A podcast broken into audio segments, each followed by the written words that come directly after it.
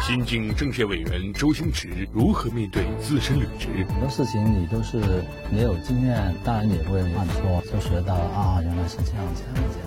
呢個天才，我主宰晒一切啊！口碑各异，众说纷纭，他怎样看待他人评价？对金钱到底是怎样的态度？有一些自我，怎样是真实的？这些都是真实的。从功夫小子到喜剧之王，其实我的强项是 武功。你是演员，也是演员。你看见我也做了一个反应，这是啊。你确实看过一个演员的自我修养吗？差不多也是看了三次。从爱你一万年到只争朝夕，已经是五十岁了，有些事情我好像还没有好好的做过啊。柴静专访周星驰，看见马上播出。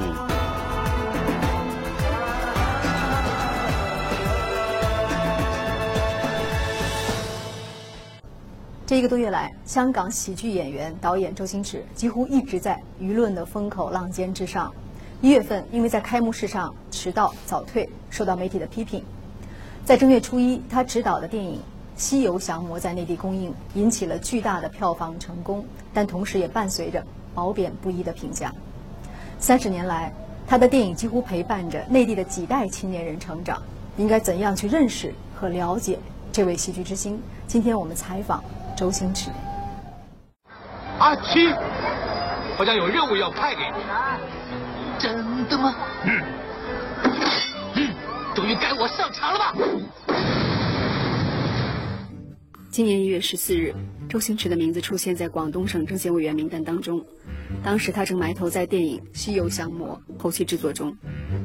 对一个二十多年来只出演过喜剧电影的演员来说，这个任务对他来说有些突然。在你接到这个通知之前，你自己内心有这种参政议政的愿望吗？啊，没有，没有。在你当时的理解当中，这个政协委员是要干嘛吗？政协委员啊，应该就是把我的一些经验跟大家沟通一下，看看可以帮电影文化做一些什么事情。另外一些人可能有一个想法，他觉得政协开会并不是一个电影团体的会议，它是有一个非常。严肃的社会责任，他会说：“那你是不是没有做好足够的准备？”啊，对对对，没有做好足够的准备，因为这个时间方面是配合的不是很好。作为一个在香港生活、从来没有参加过政治事务的人，周星驰对政协的概念并不清楚。十天之后，一月二十五日，广东省人大开幕会议上，周星驰迟到四十分钟。当天下午，他又缺席了小组讨论。这场会议媒体云集，很快以政协委员周星驰迟到早退打酱油为标题刊登此事，引起热议。周星驰谈起说，他也很懊恼。亦都話真係唔係幾好啦，好抱歉啊，因為個司機啊。哦，咁啊誒，仲要有塞車，咁所以啊，真係真係。避免這種情況，你就早一天應該就在哪邊了，就絕對不會有走错路呢。也是因为。没有经验。为什么下午没有参加分组讨论呢？因为下午也要离开香港，这样。是你之前的安排。对。你当时有没有一个顾虑，说如果下午你再不参加分组讨论就离开的话，可能这个风波会比较大？没有这种考虑过。人们会期待你不只是一个明星，而且是一个政协委员，能够履行人们期待你的一个职责。嗯。呃，这个。我越来越理解，越来越理解，很多事情你都是没有经验，当然也会呃犯错，也会出现一些问题啊，哪里就就学到了啊，原来是这样这样这样这样。在中国，政协委员必须履行参政议政、建言献策、民主监督的职责，通过政治协商会议递交提案。历年来，有明星委员参政议政受到好评。但也常有迟到早退、请假缺席、体验单一的现象。我看到一些评论当中写，他说周星驰为什么没有拒绝这个身份？是不是因为这个身份代表了一种金光闪闪的，嗯，一种标志，一个帽子？我我个人就不不觉得他是真的那么金光 闪闪，但是可能因为我是一个拍电影的，所以。因为大家比较关注而已。你打算再承担下去这个角色？对，尽力而为了。这是一个政治上的承诺，给给点时间吧。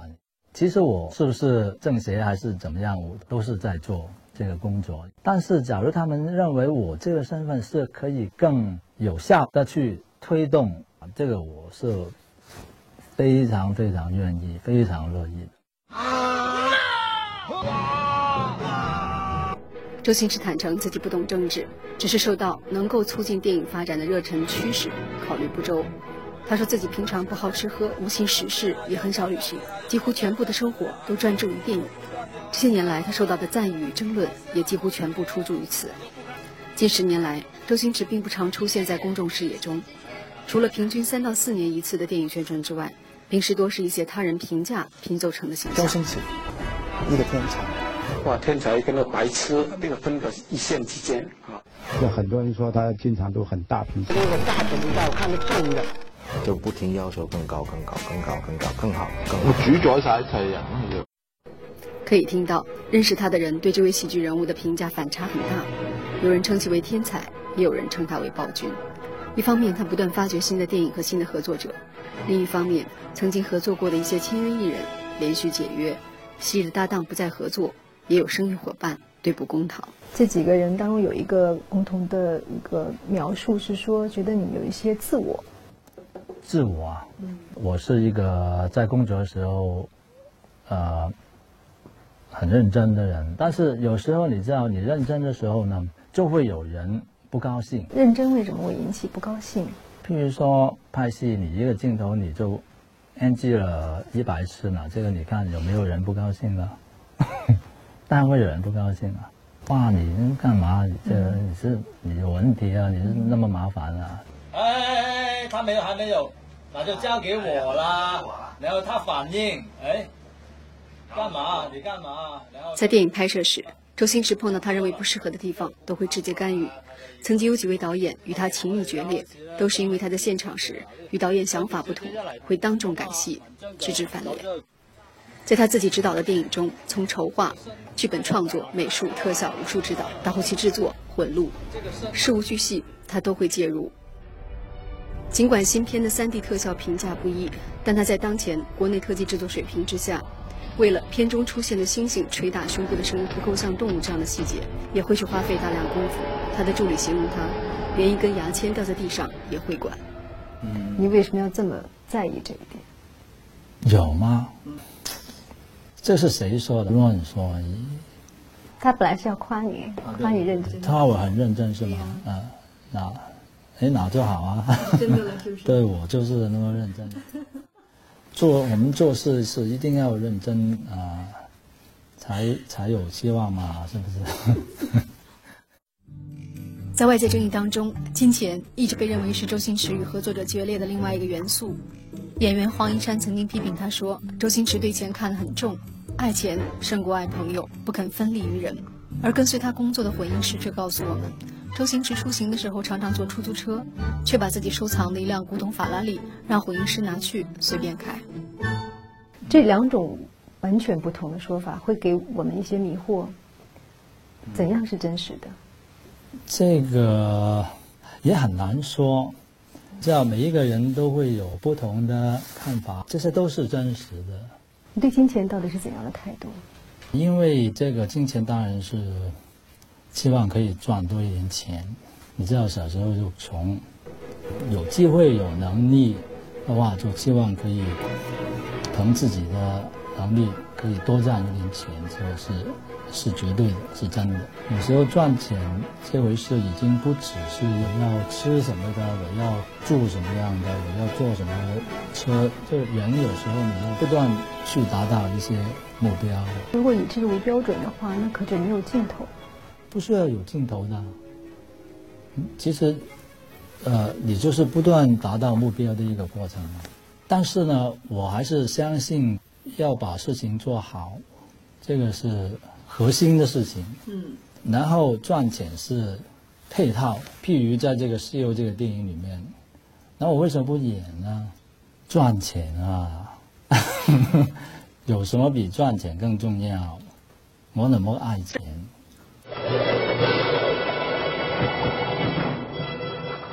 在当年红极一时的《大话西游》中，周星驰扮演的孙悟空形象被视为经典。但在今年这部降龙系列剧里，他最终还是违背众议，由黄渤出演孙悟空，而自己并不饰演任何角色，这让身边的人和制片方都很不理解。他说：“希望全力以赴做好一个导演的角色。”两部西游系列剧题材很接近，在外界看来是一场冒险。你担不担心观众会评价说周星驰江郎才尽了，所以？没有别的创意，就把原来的东西拿出来放在这里。在几十年前已经开始这样说，真实的情况是每一天都是面对这种江郎才尽的，就是没办法想到东西的的状态。你是这么评价自己吗？对啊，很早就已经是这样子的了。想东西越来越困难。困难在哪呢？好像一开始你想到啊，爱你一万年，哇，好厉害啊，很好啊。但是现在你再去呢，哎，你之前不是想？他内心的恐惧始终存在，曾经通过电影把它说了出来。这个动作做了两次了，不会重复自己，是吗？不觉得？不觉得才危险呢。哎，这算是你对自己一个提醒吗？对对对，电影的最主要就是创意。嗯。这创意的意思其实就是要新鲜，是新的东西。你还看？你还看？坏了，坏了，机器故障了。空虚公子在拍摄《西游降魔》时，联合导演郭子健曾经对周星驰在电影上的性格有过一个理解。他说：“周先生在拍电影上是一个大孩子，孩子想玩什么就去拿什么，因为孩子太爱这样东西。”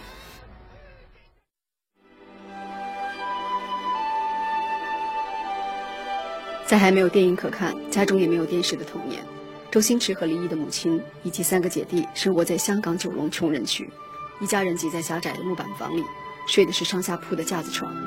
他就喜欢趴在窗边看对面楼里每户草根阶层的市井生活，旁观到的一切，日后很多都在他的电影中出现。而他最早的英雄崇拜也是从这儿开始的。我们有一个游戏是打蟑螂，有一个邻居他。非常喜欢这个玩意的，他还可以不用拖鞋，他就是用手那种就打。我还是非得要用拖鞋才才能做得出。那个时候我就觉得他是很英雄，我的偶像这样，就跟着他每天晚上就打蟑螂的，很好玩的。打蟑螂你也得跟在别人后面，所以应该算不上是个领头的孩子吧？不不算，绝对不算的，当然。是跟着在后面那种，也是跑龙套的。对对对对对，跑龙套的。九岁的时候，周星驰有了真正的偶像。二十世纪七十年代的香港，李小龙电影风靡。他跟母亲一起看过《唐山大兄》之后，看哭了。为了成为功夫英雄，从那之后练习武功几乎占据了他所有的时间。他也有自己特殊的训练方式。一开始我是集中在这个铁砂掌上面。想起我一个好朋友，他也练铁砂掌。他是先拿了一锅绿豆，然后把手插进去。对对对对对对。你也是。对对对。然后他把这个绿豆炒热了。对对对。但是我是只练肉手，因为我怕有什么意外的话，还有一个手可以可以保住。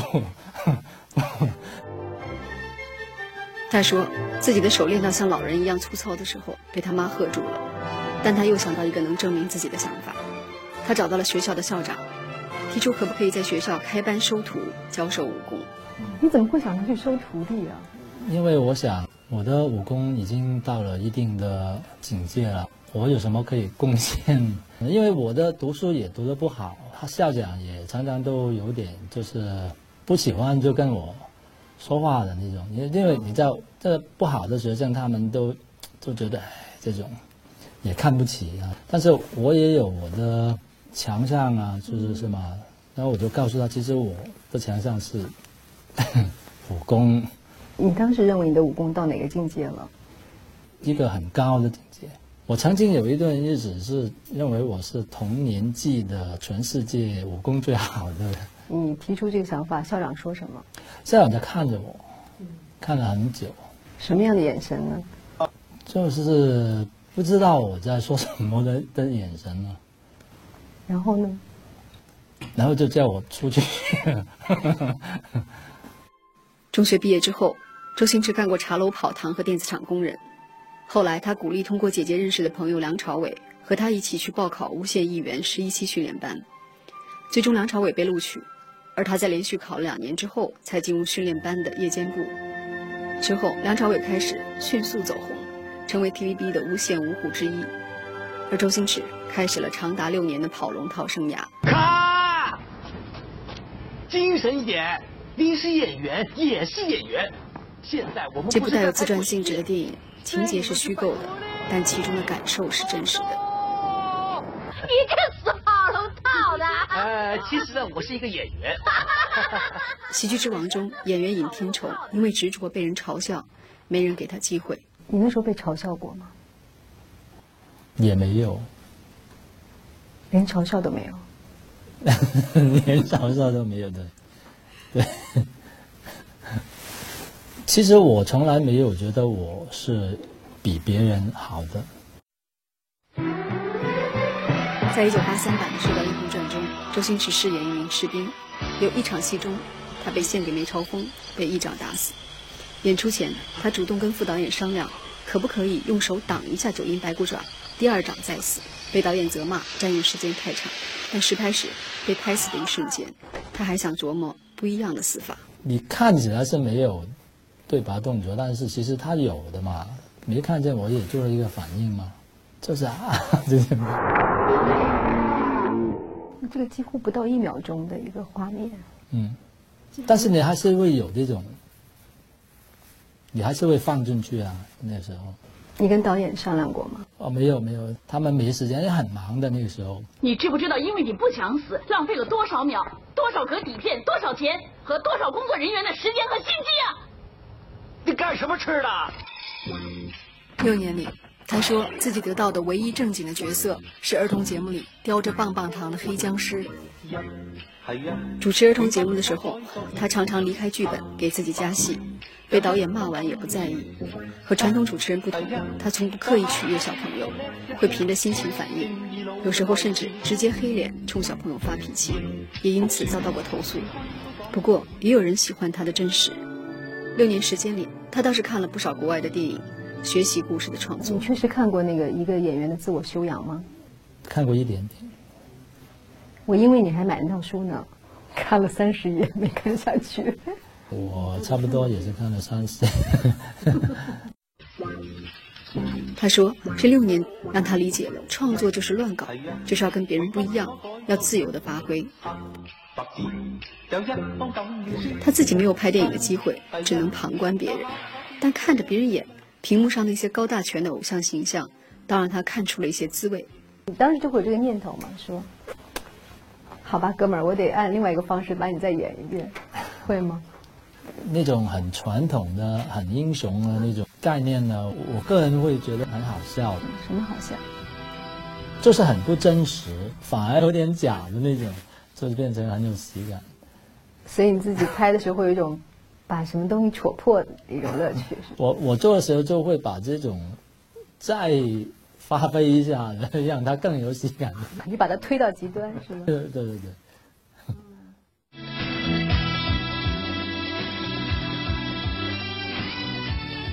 在他后来的电影中，主角多半是模仿偶像的滑稽可笑的小人物，这是他典型的无厘头方式。不断的嘲弄、漫画解构人们已经形成的对英雄概念的模式和成见。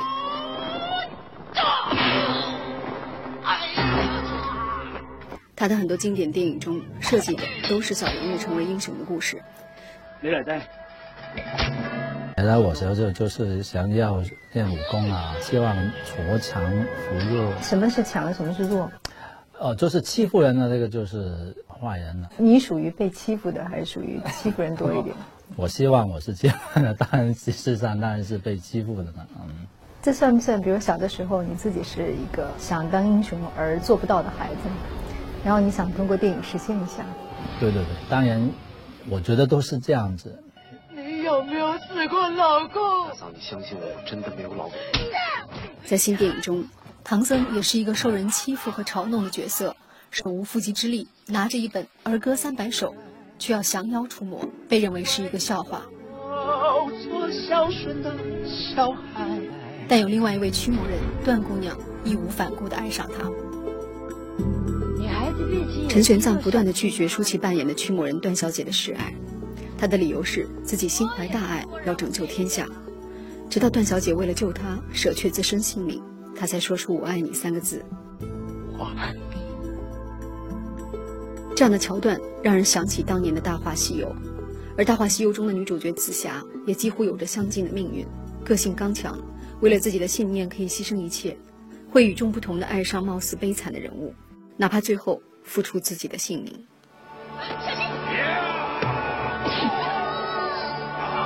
但为什么会比较多的来表现这样的模式？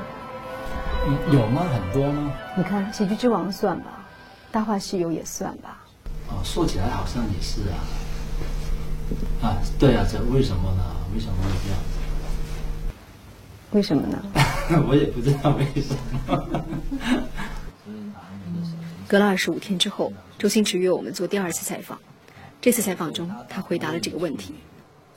说不论是段小姐，还是紫霞仙子，或者喜剧之王的柳飘飘，都是从她母亲身上得来的女性印象，也是她比较喜爱的女性形象。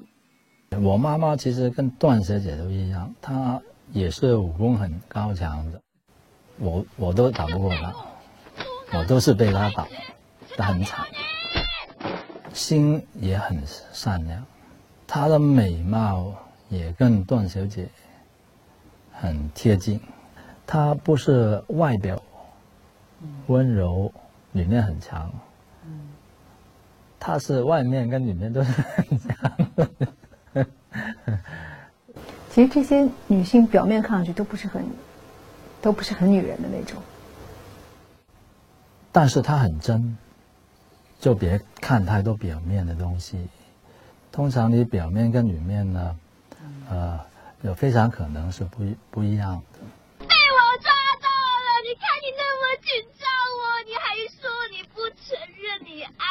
不少人觉得周星驰电影里爱情的发生毫无理由，但他却觉得这里面有很深的人生体会。那么漂亮的一个女人，武功又高强，她还三番四次的救了你的命，是吗？那你自己也不见得是什么 生鲜萝卜皮。但是女的为什么会喜欢男的？因为他完全一点能力都没有，他就是有这个心。他就去打了，他真的去打我，不是说我。所以段小姐她也不是省油的灯了，她是独具慧眼，她看得出来啊，其实这个才是真正的大勇之人。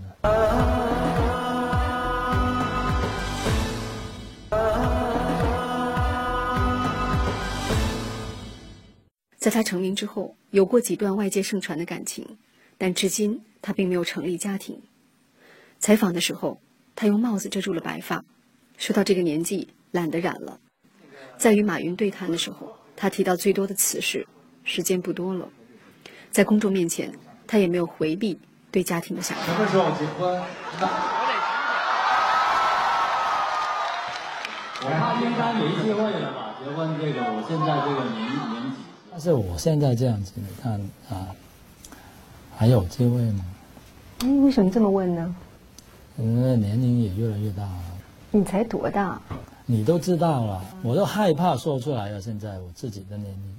跑得跑那么帅，我真喜欢。十八年前，周星驰正是人生的黄金年纪，盛名之下。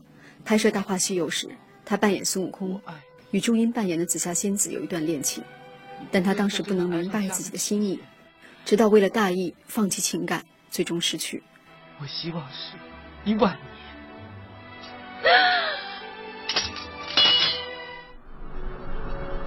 他在拍《西游》，剧情的主题已经完全不同，但他没有按照录音师的建议重写新的主题曲，而是仍然沿用了十八年前《大话西游》的片尾曲《一生所爱》，只是在歌词当中添加了一句：“从前直到现在，爱还在。”为什么要这首老歌？那主要就是我个人喜欢这个。他们在背后议论过你，说：“哎，是不是他上点年纪要怀旧？”这个也是原因。那为什么你改动了这个？哪里太过绝望也不好，就是有一点点希望。就绝望当中有一点点希望。说再见苍白，从前直到现在，爱还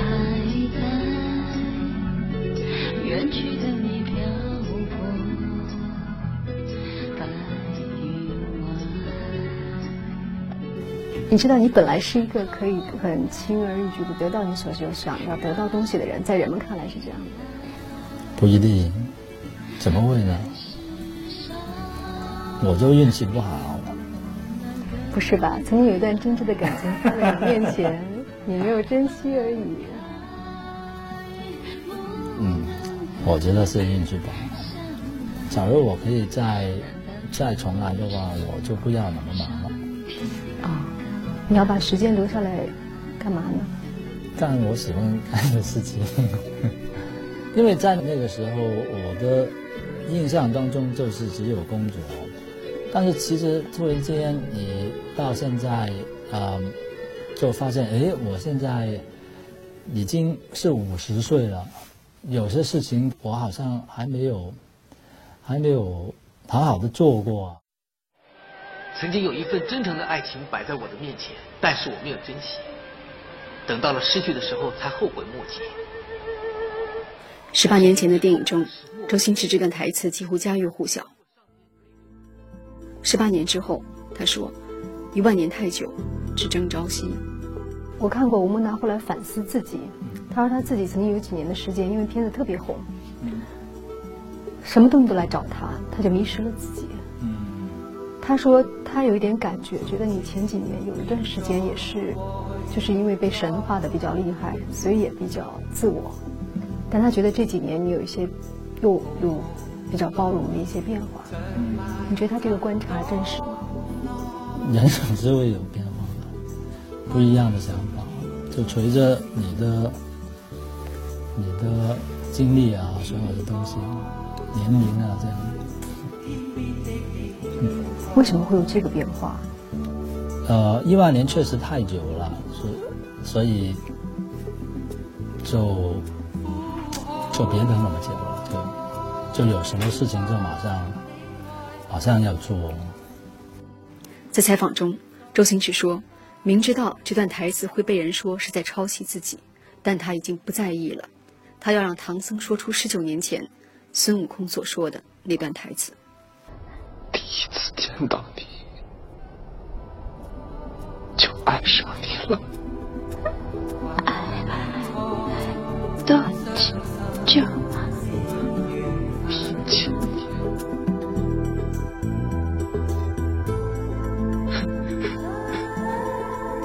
一万年。为什么要用多年前的这几句话？就可能我对这几句话有情意结。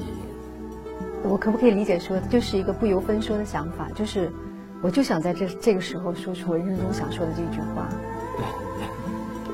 你有你有这个感觉吗？谢谢你啊，谢谢。这个片子中，我们分两次采访了周星驰，那是因为第一次采访结束之后，过了二十天，周星驰联系我们说，希望能够补一次采访。见面后，我问他为什么。